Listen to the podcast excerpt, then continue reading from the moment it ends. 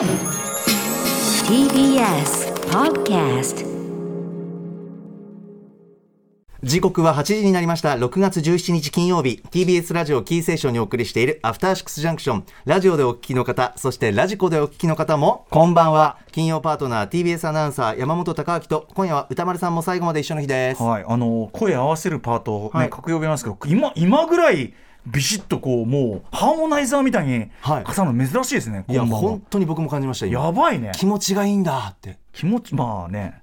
あざっす、えーいます こまでそんなに思っいやいやいやいやいやいやいいやいいんじゃない？いいんじゃない？気持ちいいっていうかあ奇怪な現象と捉えていたんですがパチンとあったっていう、ええこんなこともあるんだっていうそうですね。まあ偶然でしょう。えーボードゲームメーカードロッセルマイヤーズ代表渡辺則之さんとお送りしていきます。はい渡辺さんもしもし。渡辺さんもしもし。はいどうもよろしくお願いします。よよろしくお願いします。今どちらにいらっしゃるんですか？えっ、と、今ちょっと出張で、えあの、福岡に来ておりまして。福岡？はい。福岡の、まあの、ホテルから繋いでおります。えー、そんなお忙しい人に頼む仕事？これ。本当ごめんなさい。すいません。他に、他にいなかった申し訳ない本当にすみません。はいということで先にやっていきましょう。はい渡辺さん、はい今夜はリスナーの皆さんにプレゼントがあるということであはい、えっ、と、以前ですね、あの、この番組の放課後ポッドキャストでも紹介したことがあるんですけど、うんえっ、と、ドロッセルマイヤーさんの散歩心っていうですね、はい。えっ、と、散歩、まあ、ゲームっていうよりも散歩ををたのより楽しくするツールみたいなゲームなんですけど、はい。えっ、と、それが最近ちょっとプチバズりしまして、ほうほうほそれでなんかこう、あの、あれなんですよ、2時3時のですね、月の水戸さんっていう VTuber の方に紹介してもらったら、なんかうんうん、ちょ、ちょっと流行って、う。はいはい。で、なんかこう、いろんな人が配信で遊んでみたみたいなことをやってくれたりとかして、で、なんか一気に売り切れになったんですよ。うんうんで、その第一版が全部なくなったんで、うんあのーあの、増産しまして、うんうんうん。で、新しいのができたので、ちょっとこのリスナーの方にお裾分けと思いましへて、ーあの、おお送りしました。ということで。うん。はい、あの、10個とかあるはずなので、あえの、ぜひリスナーの方、はい、あの、メールいただければとこれ思います。簡単に言うとどんなゲーはいムかというところで、ええ。えっ、とですね、あの、あの小作詞の形をしてるんですけど、うんちっちゃいね前半手のひらサイ50、そうそうそう、ミニ本の形してて、で、前半50ページと後半50ページに、どこで何をするっていうのが書いてあるんですよ。例えばね、パッと開きました。はい。いつか住んでみたい道街で、はい。というのが前半、はいどこでブロック。で後ろのところを、えー何するパートをバッて開くと、美しい写真を撮ろうとか。が出てくるうんあそれはその例はなんかやたやたら綺麗な例がえじゃあ出まじゃあちょっとしたけど。別に、えっとた 高い建物を目指して歩いて、えどこで、うん。歩いて歩いて公園を見つけるごとにラジオ体操をしよお結うん。うとかね。これはチャレンジ系ですね、結構ね。まあ、こういう感じで、あの普段散歩って、すごいちょっとしたことでも変化つけていくと楽しいんで、はい。あのご近所を散歩するときとかにこれ使ってもらえると、なんかまあ大人でも子供でも、あと一人でも複数人でもうん。楽しめるんで、まあぜひ、あの普段ボードゲームとかあんまやんないなって方でもね、多分楽しめると思うんで、はい。そういうで、あの、うん。は、はいい。で、あとたまたまなんですけど、うん。今日、あのー月月刊少年シリウスっていう漫画雑誌がうん。やってるツイッター漫画アプメディアがあって、ツイシルっていうあののがあるんですけど、はい。そこであの散歩する女の子っていう漫画が連載されてるんですよ。うんうん。で、その作者の方がこのアトロクのリスナーだったらしく、えー。それで僕のことを知ってくれて散歩の漫画描いてるからってことで、その散歩する女の子っていう漫画にこの散歩シーンをが ちょうど今日更新される回に登場してるらしいんで、えーすげえ。それはもう完全にたまたまなんですけど、うんうんうん。はい、なのでまああのぜひあのリスナーさんもそれ漫画読んでみて面白そうだなって思ったらちょっとうん。手出してみていただけると、うんあの嬉しいですね。でもちょうど、どね、なんかその表に出て歩こうかなって季節的にも、うん。うんあと時勢的にも、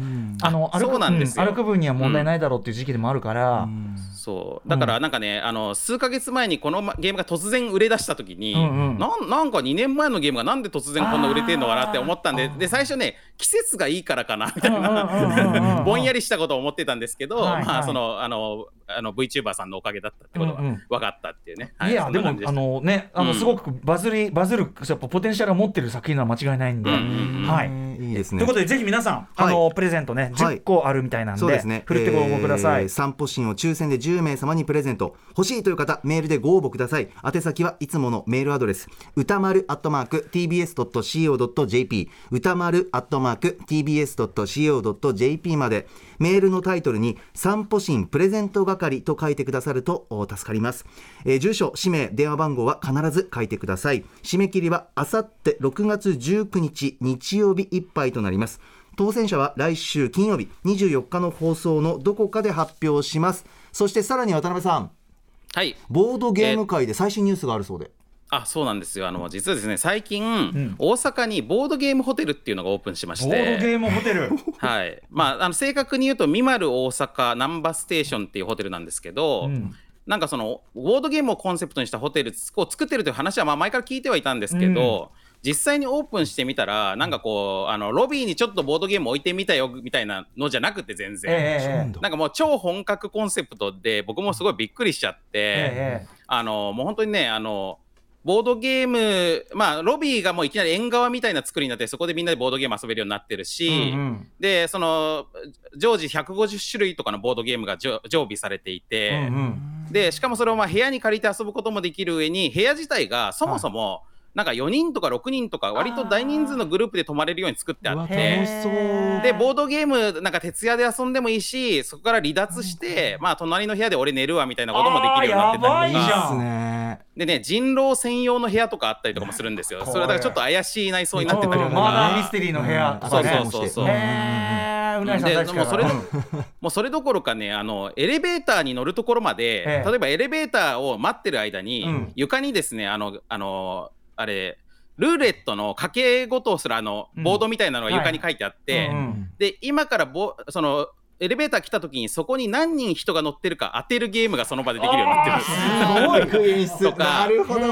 なんかね工夫がすごいんですよ全体的に。同時にねあのインテリアとかすごいおしゃれ可愛いし。そうそうそう可愛いんですよね。すでげえな。なんか僕ちょっと感動しちゃったんでここでなんかイベントやりたいなと思って、えで今度その7月2日と7月3日に、うんえー、とキルタイムキラーズっていう今度僕らが出すあのマーダーミステリーの新作があるんですけど、うんうんそれの無料体験会っていうのをここでやろうと思って、うんうんうんでなので、まあ、今ちょうどその募集が開始したばっかりなのであのよかったらあの大阪あの関西方面の方はですねえっと、無料でこのキルタイムキラーズが遊べて、しかもこのボードゲームホテルの中が体験できて、まあ、お泊まりのイベントじゃないんで、あの日帰りなんですけど、うん。あのきでしかもまあ一応トークイベントがあったりとか、あの他にもこう自由にボードゲーム遊べる時間があったりとかして、うんまあ結構一日ボードゲーム三昧みたいうんうな、ん。えーの無料イベントなので、ぜひご応募ください。はい。あのもう一回あのホテルの名前お願いします。ミマルを、はい、えっ、と、ミマル大阪ナンバーステーションという、このミマルっていうのはみんなで泊まるの略だそうです。はい、だからグループで泊まる滞在型のエンターテインメントホテルっていう多分コンセプトなんですよね。ミマル大はい。阪ナンバーステーション、ここでもあのこれからボードゲームとかのその新作発表のね、なんかそういう場とかに本当になっててもおかしくないぐらい。いや絶対そのなんかこうなんか情報のハブになる可能性あるなと思って、ちょっといち早くやりたいなと思ってこれ企画させていただきました。へー面白いことすんいなけてるスそうでポットですねあのくわもうちょっと詳しいあのイベントの中身とかはあのポッドキャストで僕らがやってるあのドロマイラジオっていうのであの今日更新の分でかなり詳しく話をしているので、あのぜひその興味ある方はそれも聞いてみてください。はい。ありがとうございます。い、やすごい時代がやってまいりました。ね、行ってみたくなりました、ということでそんな渡辺さんと一緒に番組振り返っていきます、えー番組では皆さんから1週間のアトロック振り返るメッセージもお待ちしてます。あの曜日の特集良かったあのライブ最高だったあの話何度も聞きましたよなど皆さんのハイライトも教えてください。メールアドレスは歌丸アットマーク tbs.co.jp 歌丸アットマーク tbs.co.jp です。ではこの後1週間のアトロックプレイバックしていきます.さてこのアトロックフューチャーパストでは過去の放送を聞き返せるラジコのタイムフリー機能やポッドキャストなど各配信プラットフォームと組み合わせて新しいラジオの楽しみ方提唱しています。改めて本日のお相手ボードゲームメーカードロッセルマイヤーズ代表渡辺則明さんです。よろしくお願いします。よろしくお願いしま。ます。す歌丸さんも今夜いらっしゃいますはい、お願いしますよろしくお願いします。では今週のアフターシックスジャンクションを振り返っていきます。まずは6月13日月曜日月曜パートナーの熊崎和人です。6月13日月曜日振り返っていきましょう。6時半からのカルチャートークは映画ライターの村山明さん。独自の試みを続ける異彩映画監督スティーブン・ソダーバーグの世界とおすすめ作品というテーマでお話を伺いました。7時からのミュージックゾーンライブダイレクトはバンジョーボーカルトランペットチューバドラムスからなるニューオリンズ系ポップス音楽団ハチャトゥリアン楽団でした。そして8時台の特集コーナー「 Beyond the Culture はノーナ・リーブス西寺郷太 presents 80s ポップ戦国武将図鑑ミリバニリ編。私正直ミリバニリのことを知りませんでしたがまさか本人たちが歌っていなかったことが発覚してグラミー賞が剥奪されていたとは。しかしこの話を聞いていくとですねちょっとかわいそうだなという感情も芽生えました。確かに敗れ去った武将泡沫武将かもしれませんが私にとってはトップ級に記憶に刻まれた特集にはなりました。今週のおすすめグラビアは宮崎亜美沙さんです。歌丸さんも大いにハマっています。アバタロー戦隊ドンブラザーズにも出演をしています。今発売中のプレイボーイにもグラビアが掲載されています。そのドンブラザーズとプレイボーイのグラビアでギャップをですね皆さんにぜひお楽しみいただけたらと思います。宮崎亜美沙さんでした。はいまずは月曜日です。渡辺さんいかがでしょ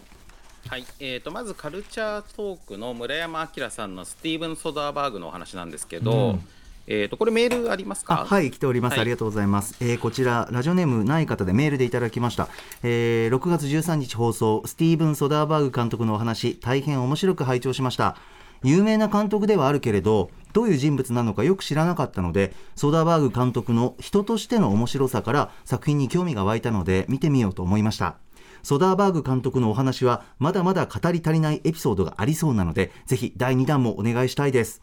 えー、お話しされた村山明さんの監督や作品を語る視点が独特で面白かったので、監督に焦点を当てて語る今回のようなものを定期的に放送していただきたいですというメールでした。うん、うん確かになんかあの僕もスティーブン・ソダーバーグは、うん、あのなんか作品のリストを見ると結構見てるのに、うんうんうん、なんかあのセックスと嘘とビデオテープも見てるし、うん、あのー、あのオーシャンズシリーズもまあ、ちょこちょこ見てるはずなんだけど、うんうん、なんかそのそれが別に全然線としてつながってなくて、トータルで像を結ばない感じがね。そうなんですよ、うん、あなんかあこれコンテージョンもそうなんだみたいな、うんうんうん、なんかそういう感じだったんですけどまあその今日の今回のお話でなんかその作品のなんかテーマ選びとか、うん、あのー、なんかそういわゆる作風みたいなところに個性があるのではなくて、うんうん、なんかこの作り方とか。そうですね。うん、あとその時その時にこう今映画館に足りないと思うジャンルをやるみたいな、なんかそういうこうあの思想はめちゃ姿勢が一貫してるっていう人なんだなっていうのがすごい面白かったですよね。ね本当、うん、なんか全体的に、うん、あすみませんあの、うん、次の時代のなんかこうネクストスタンダードみたいなのを主張して、でまあ同時に割と煙たがれる人みたいな、なんかそういう人なんだなって思いました。うんうん。ね、しかもどれもきっちりあの一定の面白さがあるので、うんうんうん、だからそれがさめちゃめちゃ変な方向に大失敗とかしてたらまた別にそのそれはそれで特徴になるんだけど、全部、ね、全部うまくやるから、うんうん、そこがまたあの像を結びづらいっていうね本当に食えない男、その優等生なとこもあるっていうことですよね。そうそうそう、まあうまいんだよなちゃんとな。いや本当ですよね。うん、まあこういうなんかでも確かにさっきメールにもありましたけど。あの監督単位でのはいはい、あのお話っていうのはあの歌村さんもあの今回の監督こういう人なんで覚えてくださいみたいなのは、うんうん、あのおっしゃってると思うんですけど、えー、でもまあこういうこうあの縦軸で結ぶ話っていうのはやっぱ面白いなと思いました、ね。うんはい、メールにもある通りだとね、うん、村山さんの視点が本当に独自っていうかね、うん、あの確かに。特にすごいこう、グレーなとこを見つめるっていうのかな、その視点が本当に村山さんならではなんで、あのぜひまたちょっとお願いしたいですね。これはねこの短い時間でやれるような題材じゃないのに、いやそうですね。村山さん1時間ぐらい。そう、特殊なんか60分の特集聞いたような感じがありましたね、終わってからすげえなと思って、この内容今の時間に入ったのかと思って、そうそうそうそうさすがでございました。はい、はい。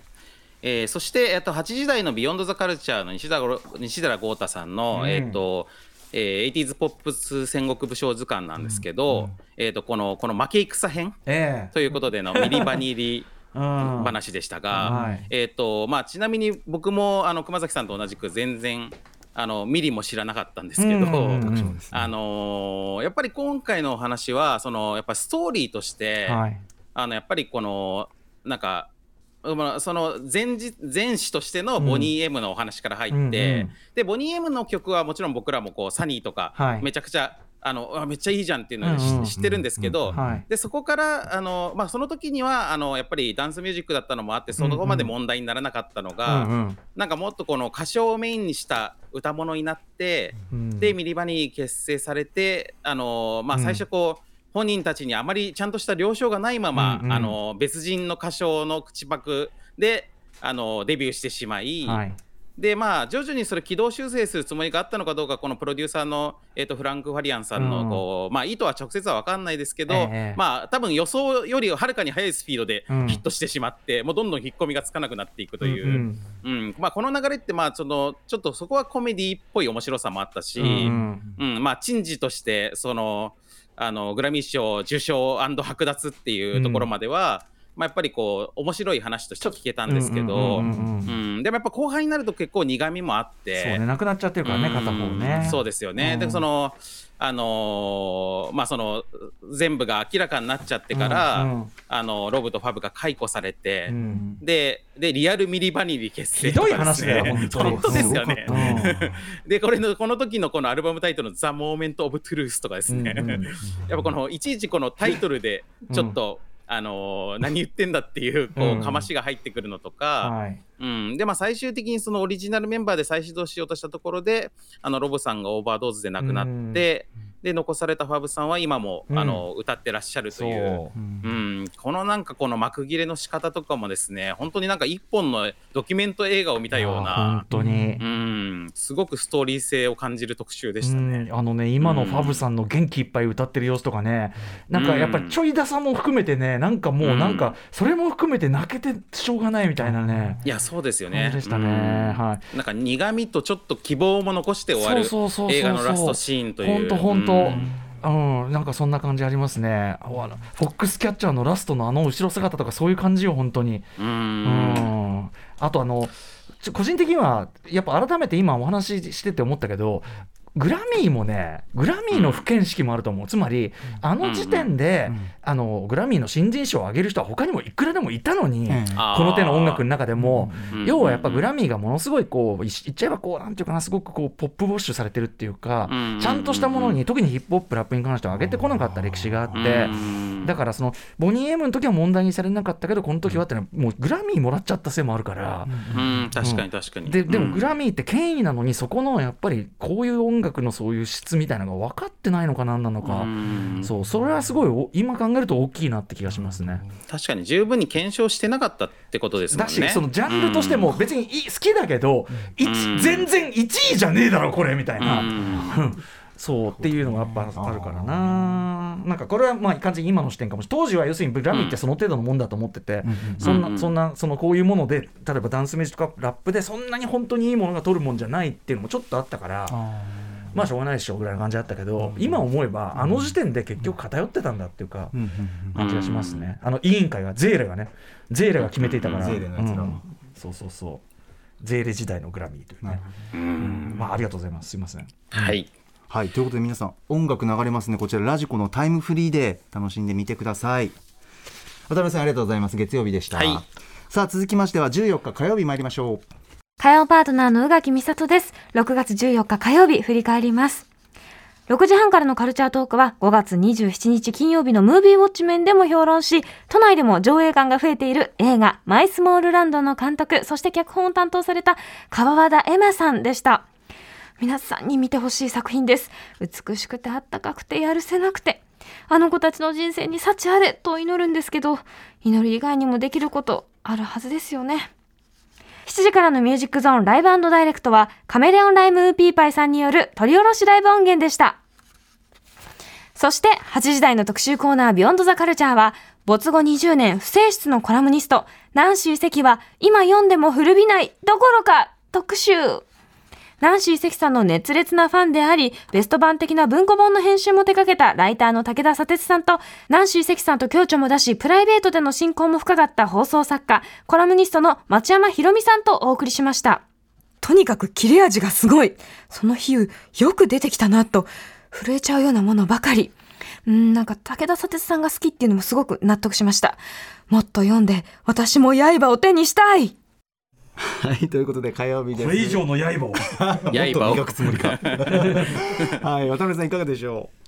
はい、えっ、ー、と、火曜日はカルチャートークで、マイスモールランドの脚本監督の川和田山さんが、はい、あのいらっしゃってましたけど、うん、僕もあのマイスモールランド見ましたけど、やっぱり、あの、すごい、いい映画なだけじゃなく、うん、あの大事な映画だなと思いましたね、はい、あの今この時に見る意味がすごくあるし、はい、あの今日歌丸さんがあの評論されたフリーも合わせて、はいうん、やっぱりあの、まあ、フリーだけ例えば見ると、うん、アフガンからロシアへでまたヨーロッパへって話で、まあ、割とこう僕らの生活とちょっと遠いところにある話だって思っちゃう人もいるかもしれないですけど、うんうん。でもそこでマイスモールランドもセットで見ると、うん、いやなんか全然今僕らが生活しているところのすぐそばに難民の方っていて、はい、あのもうあのなんていうかこう地続きの話なんだっていうことがすっごい実感できるんで、あのそういう意味でも素晴らしいししかもまあ大事な映画だだけじゃなくていい映画でもあるっていうねこの、逆のところもあるし、はい、うん。いや本当にあのすごく、うん、あのなんていうか、はいえー、僕にとってもすごい大大事な作品になったんですけど、うんうんうん、でまあ、加えてこのあのやっぱりこの劇版をやられたあのロットバルト・バロンさんが、えー、あのこのアトロックを通じて あの知られたっていうことも。あの、ね、すごいいいなと思って、え。ー、でこの後のあのからかい上手の高木さんの話の時に、はいあのー、アトロックつながりのやっぱり縁で、ね、西原商会さんとの西原商会さんの子会社が、そのウェブ制作のなんかあれをやってて、みたいなね、うん、でそのつながりでからかい上手の高木さんウニのりが誕生したって話があったんですけどまあだから本当にねこのアトロクがなんかこう人と人をつなぐまさにジャンクションになってるなというですねだったら嬉しいな、はい、感じもいいなって思いましたね。ありがたいことです、はい、はいで、えー、っと、あとですね、えー、あちなみにこの時あのからかい上手の高木さんでいらっしゃってたスローカーブさんなんですけど、えー、あの僕らのボードゲームゴジラを作る時にも、うんうん、あの一緒にあの東宝さんとの間をつないでくれた会社でもあって。そうなんだ、うん、なんかいろいろ縁が感じましたね。なるほどなるほど、うん、ねあの、はい、三角締めさんのねその先週の前売り券特集でずっとさ もうからからかうとかねからかう上手とか僕ちょっとあれどんなからかいなのかとか言ってましたけど。いい振りになって、うん、今週はね三角締めさんのこと思い出すこと多かった多かったね。今日はフリーでもねフリーでもフリー見てもね絶対リスナーは三角締めさん思い出しますから。思い出しましたよもちろんね、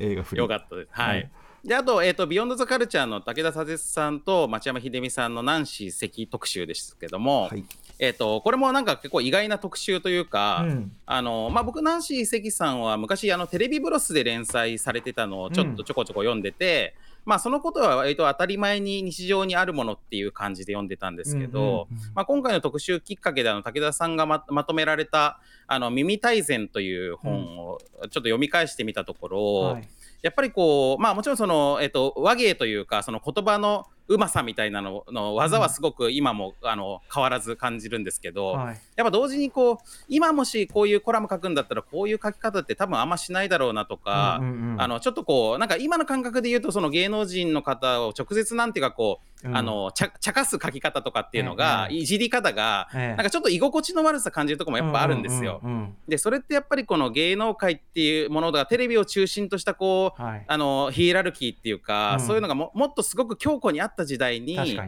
なんかそのヒエラルキーの外側からなんかいろいろあのなんていうか批判を批判というか、評評論ですよね、うんうん、評論をしていったのがまあナンシーさんのスタンスなんだなと思って、うん、で今だとやっぱりもっとこう芸能界とそうでない世界っていうのがそんなにパッキリ分かれてなくて、うん、なんか昨日まで普通の一般の人だったような人たちが配信をやったりとか、うん、まあ、しかもその中ですごくこうあのお客さんを抱えてたり広告効果があったりとかみたいな、はい、そういうこう反芸能界みたいなゾーンがこう、ドーナツ的にこうゆらっとあるから、はい、だからやっぱりそこのなんかこう感覚の違いみたいなのも面白いし、うん、なんかそこに対してやっぱ佐哲さんたちがあのなんかこうぼなんかそういう、うん、そのテレビとか、まあ、メディアの側からの、うん、なんか俺たちの事情もみんなわかるでしょみたいな、うんうん、そういうこう仲間に引き込もうとするのに、はいはい、あのそんなに簡単に俺たちは応じないぞみたいな、うんうん、そのそのスタンスもなんかすごあのかっこいいなというか、うんうん、まあ、まあ俺めっちゃ飼いならされてるかもなと思いましたね。まあそりゃそうよ、それはね、うん、うん、本当に。はいこのナンシー関さんいろいろな方刺さってまして、うん、えっとこちら、ラジオネームトマトニさんです、えー、今週火曜日のナンシー関特集について個人的な思い出もあり特集してくださったことに本当にありがとうございますと、えー、高校生の時生きり言動だった生きりがちだった私はだんだん学校に居場所がなくなり図書館へ入り浸っておりました、うん、ナンシー関さんの連載がとにかく大好きでバックナンバーを読み書籍化された本があれば読み恋愛も友情も勉強も何にもうまくいかない進路も決まらない。ぐだぐだした日々をいつも救ってもらっていました、えー、シニカルで意地悪な目線をお持ちなのにえー、結局テレビ見ちゃってるからな私という格好書きがいつも入っている気がしてなんとなく許されているような、別に怒っていない感じが居場所のない私には良かったのだと思います、うん、10代を救うつもりなんてさらさらなかったでしょうが私にとっては本当にありがたい方でしたと振り返る方もいます。くしくもそのね武田忠手さんの新刊ね別に怒っていない、うまくね落としていた。さすがですねこれね。さすがナンシー関さんの薫陶を受けたメールでしょこれは。落としが、芸が受け継がれている。まあでもあの確かにそのナンシーさんのなんかさっきその批評と言いましたけどやっぱり愛がテレビ愛がすごくあるということも、まあ、同時に大事ですし。あのこの特集自体もやっぱ町山さんが、うん、あのナンシーさんとやっぱりその直接のご友人であっただけに、うん、ナンシーさんに対しての愛情っていうのがすごく感じられる特集だったってことも、はい、あのすごくなんかグッとくるところがありましたね。本当本当、はい、はい、皆さんもこちらの特集でナンシー関さんに触れてみてください。さあ続きましては15日水曜日参りましょう。水曜パートナーの日々真央子です。6月15日水曜日振り返ります。6時台は月1特別企画 NFT カルチャートーク。3回目となる今回はデジタルアートに詳しい株式会社メディバンの谷川智樹さんと一緒にアトロクノベルティグッズを NFT 化しようじゃないか会議2020にお届けしました。7時からのミュージックゾーンライブダイレクトは5月25日にセカンドアルバムマイレボリューションをリリースした5人組バンド遊覧船番組初登場でした。そして8時からの特集コーナービヨンドザカルチャーは、館、館の意味を改めて考えてみる新シリーズ始動。美術館って一体何なんすか特集。ミュージアムの教科書進化する博物館と美術館の著者、呉沢武美さんに美術館の歴史、そして社会における役割などを伺いました。日本語ですと博物館と美術館分けて呼びますけれども、そもそもの語源というか元であるミュージアムという意味で捉えると、博物館の中の美術部門であることだったり、博物館の定義としては根底に市民一般に公開する役割があるんだということであったり、まあ、今までこんなに身近に感じていた存在なのにもかかわらず知らなかった考えたことすらなかった姿ということを知ることができました。一方で近年のコロナなどといった日常の変化で館そのもののあり方も変わっているとのこと。館を知ることで見に行く私たち鑑賞者としての意識も変わったような気がします。以上水曜日でした。はい、渡辺さん水曜日いかがでしょう？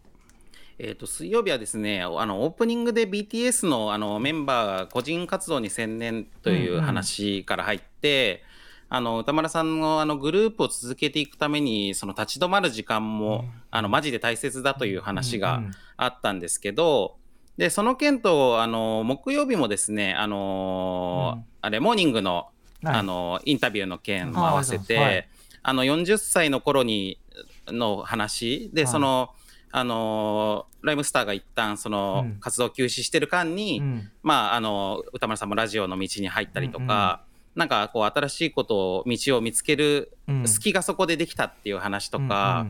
うん、うん、あとそのだから若い頃にこのエネルギーがありすぎるんだけど、うん、社会的には無力なことと、うん、その逆にそのそこのアンバランスがとにかく辛いんだけど、うんうん、でも年を取ってくるといい感じにこう逆に元気が落ちてきて。でまあ社会的な扱いはまあ若干上がったりとかしていい塩梅になっていくんだよみたいな話とかが、やっぱりあのな2週間ぐらい前にあのリスナーメールで、うん、あの20 20代後半ぐらいの方がその人生が辛いという話に対して、うん、なんかこの逆に、まあ、ある程度年齢重ねた方が楽になるとこもあるよっていう話が、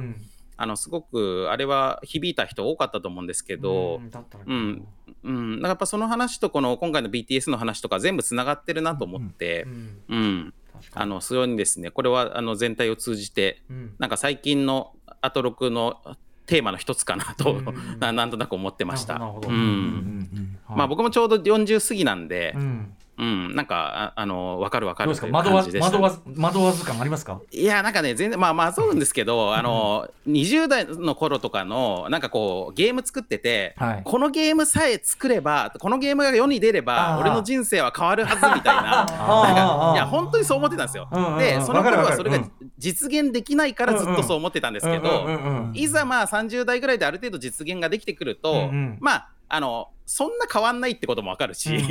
そんなことで世の中や人生は大して変わらんってこともわかるし、まあでもちょっとは変わるから、はいはい、あの粛々と出し続けていくことが大事ってことも分かって、うんうん、でなんかそうそうちょっと粛々モードに今入っているいやそれそれ。本当、うん、でもそうかもね。もうこれだってさ、もう俺らもそうだもん。俺らのさこのラップのもうまずもう方法論だけで勝ちだからもうでもすぐ天下取れるしとでもしかも世の中変わるしねみたいなこと言ってまあもちろんそんな甘いわけないけど、長い目で見たら、5ミリぐらいはそうちょっとね、うん、あのちょっと場所が動いてるみたいな、うん、昨日と月がちょっと違う場所に出てるみたいな、うん、そういうふうにはなるんですよ、ね、あと波及してね、うん、他のところで何か変わってましたよとかあと、全然思ってなかったところは超良くなるとか、全然ありますもんね、そうなんですよねそうなんですよ、パワーダウンがでもこのままね順調にパワーダウンしていくとね、本当に パワー不足という日が今度はそっちが問題になるっていうね。いずれそっちが問題になるっていう。あの、調整とかじゃなくて単なるパワー不足。単に減ってるな。その実感。いやそんなことも感じながら渡辺さん。はい、はいあとですね、えーと、水曜シアター一期一会で、うんうん、あの東京オリンピックの年に幻冬会というのが行われてって話があって、はいまあ、これすごくなんかいい話で日比さんがあのやっぱりその都市の映画の歴史は都市の記憶でもあるという話を最近よくされてますけど、うんうん、ちょっとつい今日ですね僕この今福岡に出張に来てるって言ったじゃないですか。えーさっき乗ったタクシーで、はい、あのなんかそのタクシーの運転手さんが、うん、オードリー・ヘップバーンの似顔絵をなんか飾ってたんですよ。ですごい上手い上手な絵だったから、うんうん、えこの絵ってもしかして運転手さんが描いたんですかって聞いたらですね、えそしたらなんかその実は以前その福岡に中洲にあった、ええ、あの太陽映画劇場っていうところで、え、あの看板看板絵を描いてたんだと俺はずっと。お看板絵さん。はいはいはい。うん、であのキャバレーでも描いてたと。なんか、うんうん、あの赤坂南月世界っていうのがまあ福岡にあったらしいんですけど、はいはい、でそういうのの看板絵を描いていた絵師さんで、これでなんかよかったらあげるよって言われてこのねこれズーム画面に出してくださって見事見事、はい、えこれ何で書いてるの？これ。いやこれね鉛筆でスケッチだと思います。鉛筆、うん、まあでもまあちなみにあのいやそんなのもらえませんよって言ったんですけど、うん。うん、あのコピーだから大丈夫ってあなるほどね、うん、あのコピーをもらってきたんですけど。看板絵師さんのさ、うん、昔その映画の看板の絵のその写真集とかもね出て僕も、あれしてますけど、あの本当に書いてる人ってなかなか会えないから。そういや本当にねは初めて実物を見たと思って。すげえ。一期一会。本当。いやそうなんです。ついさっきだったね。これアトログで話そうって思いました。やばいやばい。はい。ありがとうございます。いい話。はい、うん。えー、そして、えーと「ビヨンド・ザ・カルチャー」では、えーと「館の意味を問い直す」シリーズで美術館って一体何なんすか特集ということで、はい。えー、呉沢武美さんの特集ですね。こちらメールいただいております、はい、ラジオネームチャンジャさんですえー、こんばんは。美術展に足を運ぶのが好きなので水曜日のビヨンドザカルチャー美術館について考える特集3回拝聴しました。ミュージアムという言葉が日本語では美術館や博物館などと言い分けられているのは欧米で役割を分ける考えが普及してから輸入されたからというのは言われてみればなるほどそうかと思うのですが、うん、今まであまり考えが及ばなかったことでした。古代からの美術館の歴史だけではなく現代の美術館は社会的役割を果たそうとしているという最新の動向まで知れて大変勉強になりました。この夏に行われる国際博物館組織の総会の動向もチェックしたいと思います、うん、というメールいただきました。嬉しいメールだな。はい、うん、うんはい。えっ、ー、とでまああれですね。やっぱり美術館っていうのが博物館の一種なんですよということと、うん、でそのあの博物館まああれですね。その貴族とか国家とかがあのそのまあその力に明かせてある程度集めていた財産を、うん、まあ世の中に開いていきましょう市民に開きましょうってなったのがまあ市民革命からで、うんうん、でまあそのそれをまあどういうふうにえっ、ー、と利用していくかっていう中である程度教育的な意味合いとかもありますとい。うような話から、はいうん、あの割とこう今後に向けてのねあのお話も最終的にあったのが面白かったと思うんですけど、うんうん、でまああのやっぱりこうあのルーブル美術館が例えばこのアブダビに分館ができた時とかにこのフランチャイズ展開みたいなところに対して、うんうん、まあ、商業化への批判もあるにはあるという話があったりとか、はい、あと、まあ、あのミュージアムっていうものの今後のあの定義を変更するという議論も行われているという話があって、うんうん、あのまあ、受け身でお客さんが来るの待ってるんじゃなくってあの発信力を高めて社会的な目的をこうどうアピールしていくかとか、うん、目的達成を目指すべきじゃないかっていう議論もあるという話とかが、うん、あなるほどそういうのがあるんだってやっぱりあの僕、まあ、当たり前だと思っていたミュージアムの在り方っていうか美術館の在り方っていうのが、はい、あのずっとこう考え続けられてきてるんだなっていうことはすごく頼もしくも感じましたし、うんうん、まあ、一方でやっぱり多分そこでそのミュージアムがその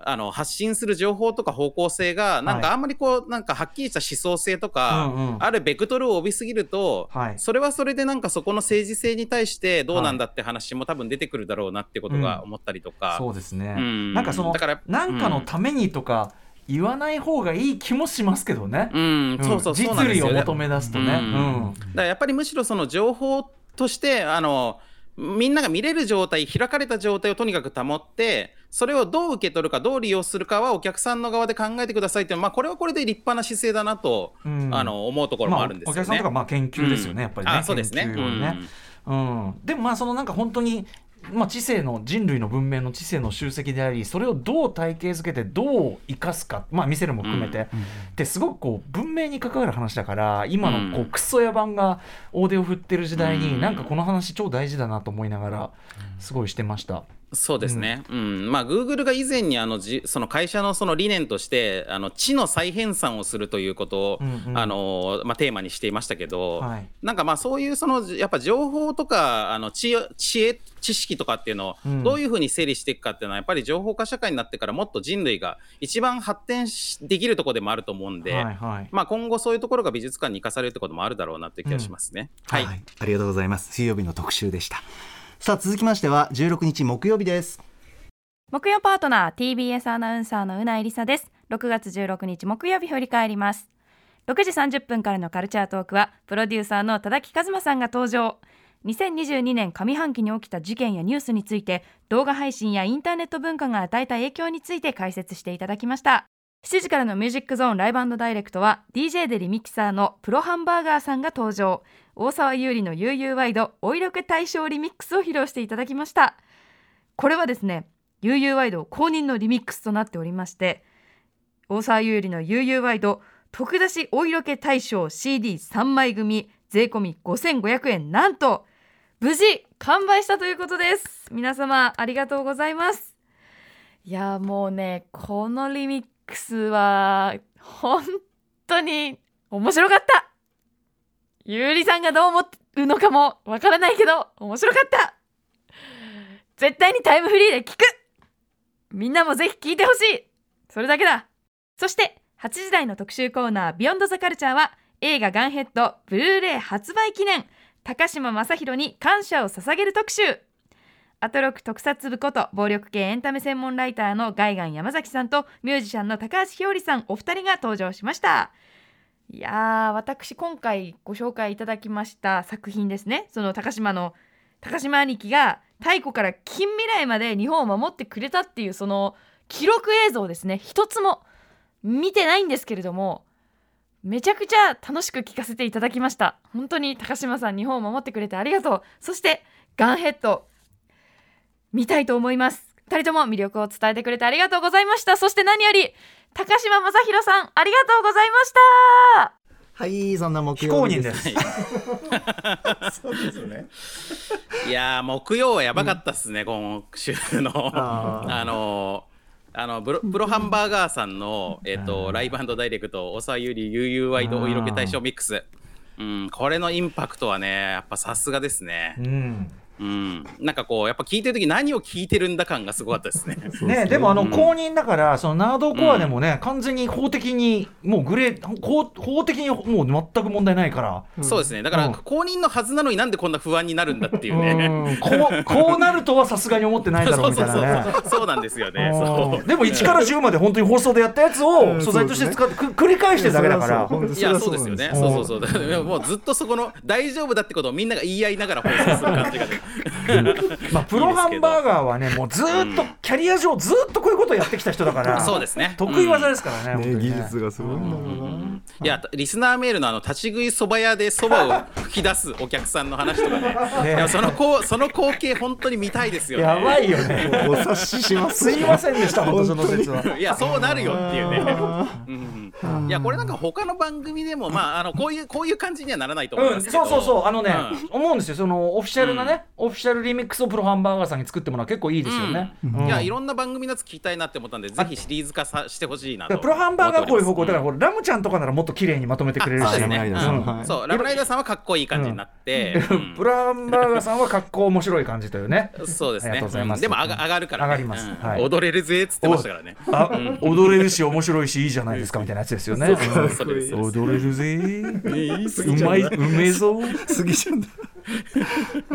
はい、はい、えー、そして、えーと、特集コーナーの、えー、ガンヘッド発売記念の、えー、高島正宏の激闘特集、ありがとう高島兄貴特集ですけども、えー、とメール来てますか？はいありがとうございます、はい、ラジオネームポンコツ D2 さんですえー、今週木曜の特集最高でした。現代から未来の記録映像、えー、過去ゴジラ対メカゴジラ、えー、ガンヘッドは見ておりましたが古代の地球すら飛び出してしまう高島正宏兄貴の活躍は知りませんでした。この特集を聞いてあの漫画の主人公実写にするなら高島正宏だなと言い合っていた高校時代が鮮やかに蘇りました。やっぱ言ってたんだ。へえ、やっぱり先見の明あるなその人。すげえな。ポンコツ D2 さん、完全に今回の特集先取りじゃん。本当、うんいかがでした？渡辺さん。はい、やっぱこのね前半のこのあくまで史実として記録映像としてこの語っているパートでもこのこのままずっといくのかなと思ってましたけど、えー、でもあれですね。トーン トーンチェンジが行われましたね。はい、まあ古代江戸時代ね90年代前半後半未来とずっと高島兄貴が戦い続けていて、うん、まあこれ火の鳥みたいだなと思いながら確かに。転生してね。転生して戦い続ける。確かに火の鳥方式だとね順番がこうバラバラなことにも納得がいきますからね。うん、確かに確かに。うんいや、でも本当、うん、いや、でもその高島さんのあの肉体のこうリアリティが、うん、あの現実と虚構をつなぐ役割をするっていうのはね、本当本当。いや、でも確かにそういう存在感の役者さんっているいるよなというね、うん、うん、すごく大事ですよね、そういう人は。本当にね、いやだからそれ,、それこそシュワちゃんとかってさ、そういう飛躍力があるからだし、うん、なんかそういうものを感じました。だからまあそれもあるから、まあある種ちょっとターミネーターとターミネーター2リスペクトは非常に強い作品でもあると思うからガンヘッドは。ね、だから合ってるんですよねやっぱね。そうですね。そういうある種のアクアクションスターが持っているなんかフィクションの匂いっていうのがあるってことですよね、そうそうそうそうそうそう、うんまたこの特撮の話をするのに役者を軸にすること自体がすごい珍しいと思うんで。確かにね。本当だね。うん、こんな特集は本当に他の番組では絶対に見ないなと思いながらねそうですね。聞いてました、ま、アトロク特撮部のおかげでございます、うん、本当にね。そうですね。うん。耳に入るのやら入らないのやらというね本日のね。そうそう、う。ん、いやでもジパング見てみたいなちょっと。はいはい。林海蔵さんなんですね。えー、林海蔵作品味も非常に濃い作品ですね、うん、パードスーツがあるんだからカメラもあるでしょうはいはいごめんなさい。アマゾン。この辺は見、この辺は見れるんですね。見れるんです。そうです、そうです。見れないのはこもないんじゃないかな、別に。全部。はい。配信とかで見れます。うん。いや、ガンヘッドは僕、この特集のために見返しましたからね。あ、そうですか。見返しました。いかいかがでしたか？いや、僕、ガンヘッドはやっぱり、あの子供の頃公開されるまでめちゃくちゃかっこいいなと思って憧れてて、で、公開した時多分僕、劇場見に行ってないんですけど、見てない見てないんです行ってないんですけど、なんかこう、そこでなんか一気にトーンダウンした空気を感じていたんですけど、でもまあ、大人になってからこう、あの多分 VHS のレンタルとかで見て、うん、でなんかこうあのもうその時点で割とこう懐かしい存在だったので、はいはい、うん、まああの好きか嫌いかと言われば好きだと思いながら見てましたけど、うん、はい、うん、まあ今の感覚ならもう80年代レトロとしても見られるし、うん、あの、ね、ここで何がやりたいかを全然わかるから、うん、なんかその埋めますよねもうね今はね。そうなんです。あの自分の中で何がやりたいかを受信してそれを 自分の中にこうもう一回再現する形で見るっていう、ね、俺たちの脳内で流れてる完全漫画ヘッドがあるから、そうそうそうそうなんですよ、それはちゃんと受け取ったぞっていう感じのね。そうね。なるほどね。はい、作品ですね。ありがとうございます。ちなみに7月8日土曜日、池袋の新聞芸座にて一夜限りのガンヘッド上映会があるという情報も入っております。これは濃いですよ。はい。ぜひチェックしてください。やばそうだな。はい、さて本日振り返りで紹介した各コーナー、はい、ラジコのタイムフリー機能やスマホアプリラジオクラウド Amazon Music など各配信プラットフォームのポッドキャストでもお楽しみいただけます。以上ここまで今週1週間のアトロク振り返りました。この後は来週1週間のアトロクの予定まとめてお知らせします。では来週1週間のアフターシックスジャンクションの予定一気にお知らせします。まずは6月20日月曜日6時半からのカルチャートークは、スーパーササダンゴマシン選手が、スーパーササダンゴマシン入門第2章激闘編を自らプレゼン。7時からは月1レギュラー、DJ プロデューサー、そしてクイザーの豆腐ビーツさん。8時からは、えー、迷路作家、香川源太郎さん、そして生粋の迷路ファンである保坂あかりディレクターによる迷路特集。リスナーの皆さんからは、迷路にまつわるメール募集中です。歌丸アットマーク tbs.co.jp まで。21日火曜日。6時半からは芸人で漫画家の空手家矢部太郎さんによるおすすめ漫画の紹介です。えー、7時からはまもなくデビューアルバム「フルミナ」をリリースするピアニスト颯太和俊さん8時からはボーイズラブ研究家の金田純子さんによる本当は生粋のギャンブラーである歌丸さんが読むべき漫画「嘘食い」の見どころ解説何言ってんだ 22日水曜日6時半からは雑誌美術手帳のウェブ版編集長橋爪祐介さんにアート界隈の最近の動き紹介してもらいます。7時は6月22日に4年ぶりのニューアルバム「明日をリリースするバンドおとぎ話登場。8時からはタイ文学研究者でタイ語翻訳通訳者の福富翔さんにタイの文学シーン案内してもらいます。23日木曜日6時半からは雑誌ブブカの歌丸さんの連載マブロンで紹介する楽曲を紙面に先駆けて白夜書房森田修一さんと聞いていきます。7時からのゲストは山下達郎さん11年ぶりのニューアルバムソフトリーリリース記念。山下達郎専門 DJ の DJ 長達さんによる DJ ミックス。山下達郎さんご本人からのコメントもお届けします。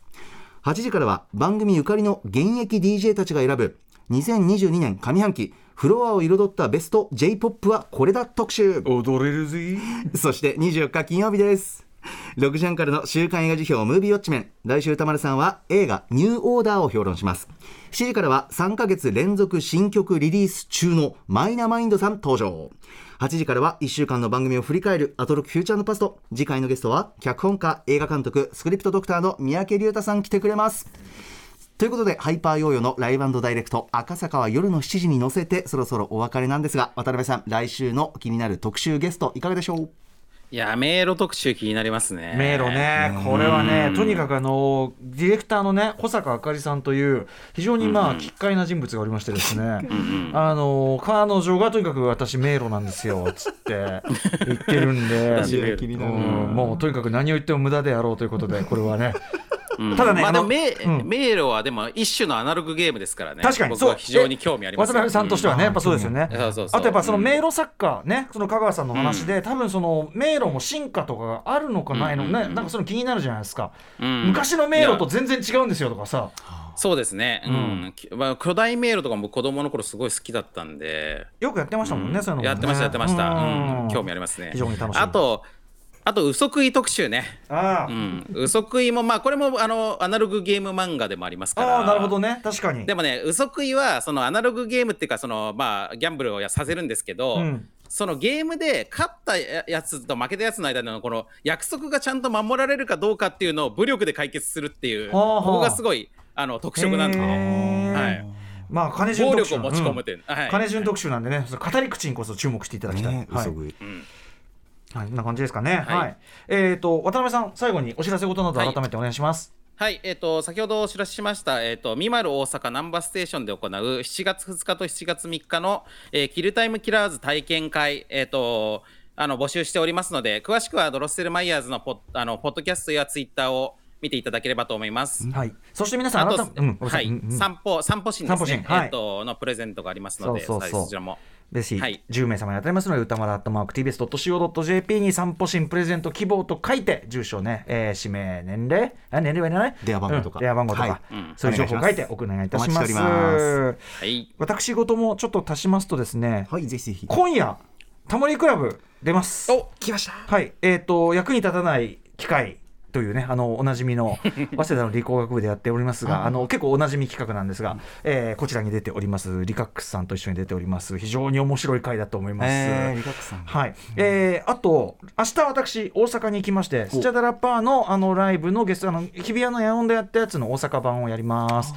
出番あの高速10運時間出番10分みたいな。あ7そういう。分出番7分とかそういう,、ね、そういうケースも。やつでございます、なるほど。はい、そしてあとモーニング出てますんでモーニングのねね。あのザ週刊モーニングの関東インタビューとあのウェブ版であのめちゃくちゃあのロングバージョンというかそちらも読めますんで、ぜひぜひそちらもよろしくお願いいたしますといったところですかね。はい。そう渡辺さんすみません。ね、はい。こんな出張先でやるような仕事じゃないですよこれ。いや出出張先のホテルからあのタモリクラブ見ます。福岡でも 福岡放送日同じか分かんないよ。だって。あ確かにね、そうかもしれない。うん。そういうズレがあるかもしれないから、確かに。あのそういうさホテルの部屋からのリモートってテンションがスタジオとなかなか合わせづらいからなかなか大変だと思うんですよ。うん、あのすいませんでした本当にね。いやいや、でもまあ無事つなげてよかったんで、はい。申し訳ございませんでした。またよろしくお願いします。はスタジオでもまたあの渡辺さんのねまた特集なんかも楽しみにしておりますんで、はい。よろしくお願いいたします。はい。渡辺さんフューチャーパスタありがとうございました。ありがとうございました。大変ありがとうございました今週一週間お疲れ様はい、でした。リスナーの皆さんも一週間お付き合いいただきありがとうこんな丁寧に挨拶できるのはなかそうですなかないですね。ねなんかゆったりと